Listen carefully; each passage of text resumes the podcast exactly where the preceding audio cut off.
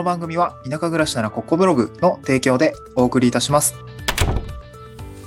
はい、おはようございます。東京から淡島に家族で移住して、ライターやブログ運営をしたり、こえー古民家を直したりしている小場旦那です、えー今日のトークテーマは、地方移住ギャップ解消メディア、県人さんでインタビューされた、あまあ、取り上げられたっていうんですかね、まあ、掲載された話と裏話ということで、えーまあ、インタビューされて、それが記事になって、まあ、それが公開されたというお話だったので、まあ、ちょっと裏話もしようかなと思って、えー収録をしています。うん。で、先に今日はですね、まあ、まあ、3つぐらいチャプターがあるかなと思っていて、1つ目が、まあ、その取り上げられた、その県人さんの記事っていうところのちょっとご紹介と、で、まあ、どんな内容がね、掲載されているのかっていうところと、まあ、そのインタビューのきっかけみたいな話と、で、えっ、と、まあ、そういう、なんですかね、うーん、まあ、メディア露出みたいな、あー感じの、うん、まあ、なんかこう、狙いというか、ちょっと意識していることっていうのを、もうちょっと簡単に喋りたいなと思います。で、先にですね、今日スタンド FM, FM の、えー概要欄に 公開された記事貼り付けておりますので、まあ、ぜひ読んでいただきたいなと思っています。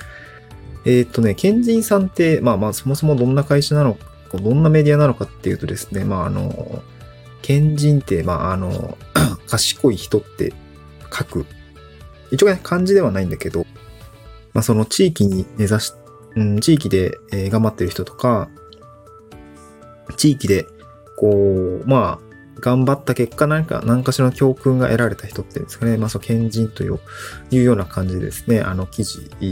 うんと、インタビューをした、インタビューをして、まあ、それを記事にまとめているっていうようなメディアさんなんですよね。うん。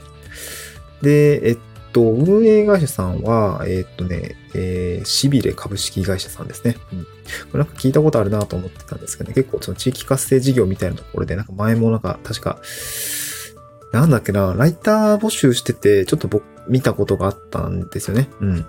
で、まあ、たまたま、えーっと、ツイッターの方で DM をいただいて、まあ、今回インタビュー企画になったんですけど、まあ、記事の中では、今ちょっと地域おこし協力隊の働き方とか、あお金の分、まあ、リアルと本音みたいなところですね、あの、いろいろこう伺っていて、えーちょっといろいろ探してたんですっていう話で、あの、まあ、今回その僕の場合は、まあ、伝えたいこともそうだし、移住して困ったこともそうだし、まあ、実際ね、これから移住されたりとか、するときに、やっぱお金の話って避けては通れないよなと思っていて、まあ、それずっとそういう働き方とかお金の話みたいのは、まあ、ブログとか SNS でもずっと言ってるんですけど、まあ、今回はそれを存分に話してもらってもいいですみたいな感じだったんで、あの、インタビューの中ではその話が中心でしたね。うん。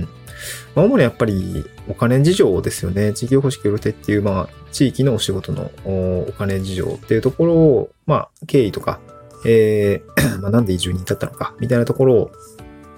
まあ、ご紹介をしたっていう感じですかね。うん。まあ、もともと僕も地域おこし協力隊っていう仕事に就く予定はなくて、たまたまあ移住を考えていた時に出会って、えー うん、まあなんかこれだったらいけそうだみたいな感じになったんで、えー着任をしたんですけど、まあ、やっぱ不安になるのって収入だよねとか、なんか本当にこう移住した後生計維持できるのかみたいなところやっぱ不安だったので、なんかそういったところですね、あのインタビューの中で、えー深り深掘りをしながらあ、お話をしていったっていう感じですかね。まあ、具体的に本当にブログの方とか SNS でも発信をしてるその 社会保険めっちゃしんどかったですとか、ちょっとバイトで食いつなぎましたとか、まあ食いつないだっていうか、まあ、経験させてもらったよねとかね。なんかそあとは、えっと、まあ、いろいろやったんですけど、まあ、やっぱ収入的にはまあ安定もしないし、不安定だし、まあ、やっぱ地域によって単価の差がない仕事しようかなって思って、ウェブライターに挑戦したっていう話もしてるんですよね。うん。まあ、最初はね、えー、3094円ぐらいの収入しかなかったよ、みたいな話とかをインタビューではしています。うん。まあ、そんな感じでですね、えー、まあ、地域のお仕事、地域おこし協力隊ってお仕事だったりとか、まあ、副業の事情だったりとか、あとは地域の人間関係との、その、まあ、紡ぎ合いだったり、コツだったりみたいな、まあ、そんな話をですね、あの、書いてるので、まあ、ぜひ、よかったら見てみてください。サムネイルがね、あのーめちゃインパクトのあるこうイラストみたいになってしてくれていて、なんか僕もプレゼントしてもらったんですけど、なんかすごくね、あれはいい思い出になるなと思ってすごく嬉しいんですけど、いいですよね。なんか自分の写真がイラストになってる、いるサムネってちょっと恥ずかしいんですけど、まあなんかこう、うん、いい思い出になったなっていう感じですかね。うん。で、このインタビュー、インタビュー受けたきっかけなんですけど、本当にこう、まあ、シビル株式会社さんの、まあ、メディアのディレクターさんですよね。が、いろいろその地域おこし協力隊の話を聞きたいっていうところで、まあ結構、ツイッターで結構探してるみたいですね。うん。まあやっぱツイッターで探すんだ、今はって思ったんですけど、まあ、なんかいろいろ調べていて、僕に DM をいただいて、えっ、ー、と、僕もね、その時確かめっちゃ暇だった。暇というか、ちょうどなんかデスクワークしてて、あの、DM もらって、で、なんか Zoom したいですみたいな。で、話聞かせていただけませんか？みたいな感じで来て、もうちょうど暇だったんで、もうすぐ返して今からで大丈夫ですみたいな 感じで、あの、すぐね、DM 来てすぐ Zoom するっていうね、謎のこう あの、フットワークの軽さを見せたんですけど、まあ、結構いい人でした。うん。うん、あ、ディレクターの方結構いい人で、なんか話しやすくて、結構インタビューをね、えー、インタビュー前の、えー、っと、まあ、なんか、ちょっとした話し合いみたいな感じで、まあ、いろいろな人柄とか、えー、この人だったらなんか話聞いても大丈夫そうだみたいなところを確認していただいたのかな。で、その後日インタビューさせてくださいっていう感じで、えー、始まりましたね。うん。で、後日本当にインタビューの企画だったり依頼の企画っていうのが降りてきて、まあ、僕もね、えー、メディアの露出っていうところは全然、うん、やっていきたいなと思っていたので、えー、そんなこんなで、えー、受けました。インタビュー受けました。で、そこからは本当に記事が上がっってきて、まあ、インタビュー形式なんですけど、記事が上がってきて、それを僕の方で、まあ、ちょっと表現の仕方だったりとか、あなんかこう、もうちょっとこうしたらいいかもしれないね、みたいな感じで、ちょっと編集みたいな、ちょっと修正を加えてお返しをして、まあ、それがね、入稿されて記事になるっていう感じですね。うん。まあ、ちょっとイラストに書くの結構時間かかったみたいなんですけど、うん。そうですね。まあ、大体、あ、いつ DM 来たんだっけな。1ヶ月ぐらいで記事に仕上がったのかなと思いますね。うん。だから、こうライターやってたので、こう、企画が記事になっていく過程ってなんとなく分かってたので、なんかすごいスムスムーズにやり取りできました、ディレクターさんとはね。いや、なんか良かったっすね。なんか自分がライター経験してて本当に良かったなと思いました。あの編集とかも、多分これもうちょっと短文にしないと見づらいだろうなとかなんか思ったりとか、うん、もうちょっと短文にしてもよかったね。なんか思いのほかこう、サイトのえっとね、吹き出し形式なんだけど、吹き出しがあまりにも余白が広すぎて、結構ね、あの、行数が、えー、かかるなって思ったんですけど、もうちょっと短くしたらよかったなと思ったんですけどね。うん。まあ、こういう、なんかインタビュー記事の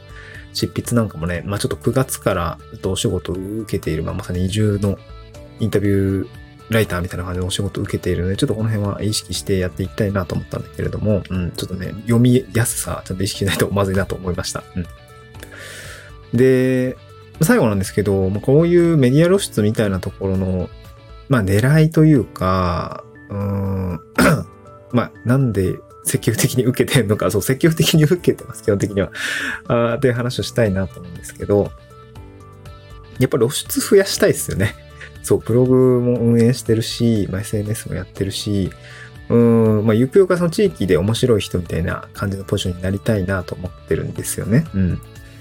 まあ、地域活性化みたいなこう対名分があるわけじゃないんですよね。別にその、まあ、どうだっていった語弊があるけれども、まあ、そこが目的じゃないよな、みたいな結果論じゃないですか、あれって。うん。だから、その、まずは個人でしっかり、まあ、生活をするとか、個人で、えー、ちょっと影響力をつけたいなって思ってはいるんですよね。なんかあの、あの場所にあの面白そうな人がいるみたいな感じになれたら、はそれでいいのかなと。まあ影響力もちょっと、ちょっとぐらいはつくだろうし、なんかそういう感じで、えー、僕の周りにいる、まあ、例えば飲食店の方だったりとか、観光農園の方だったりとか、地域の方だったりとかっていうものに、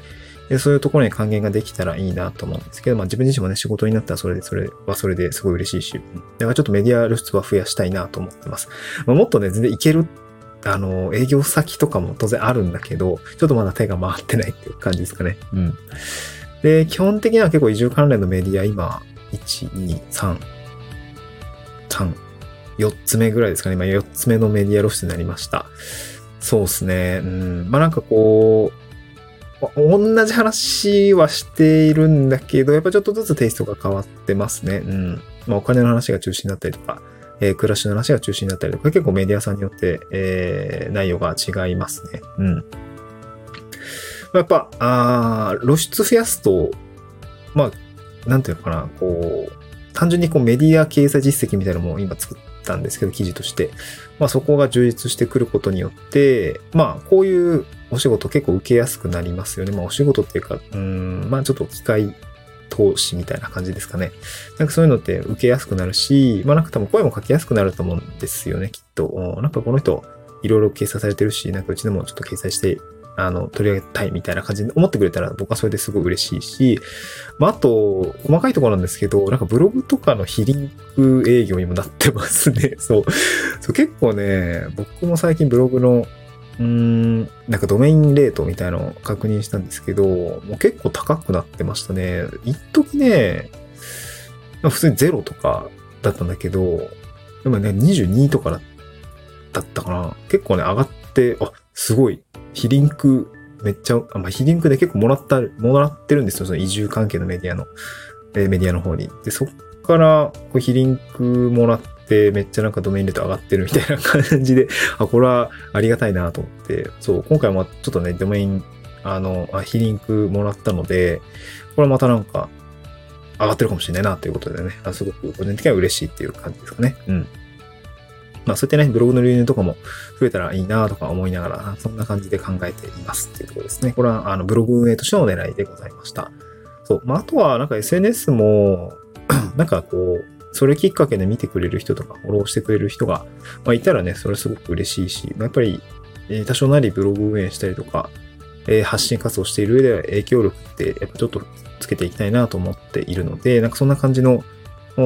まあ、ふんわりした狙いがあるというような感じでございました。はい、ケンジンさんでのメディアインタビューとかメディアに取り掲載されましたっていうところの、まあ、お話っていうのと、まあ、裏話っていう内容でございました。はい。えー、まあね、スタンド F の概要欄に、あの、記事自体は貼り付けておりますので、ぜひ見てみてください。また次回の収録でお会いしましょう。バイバイ。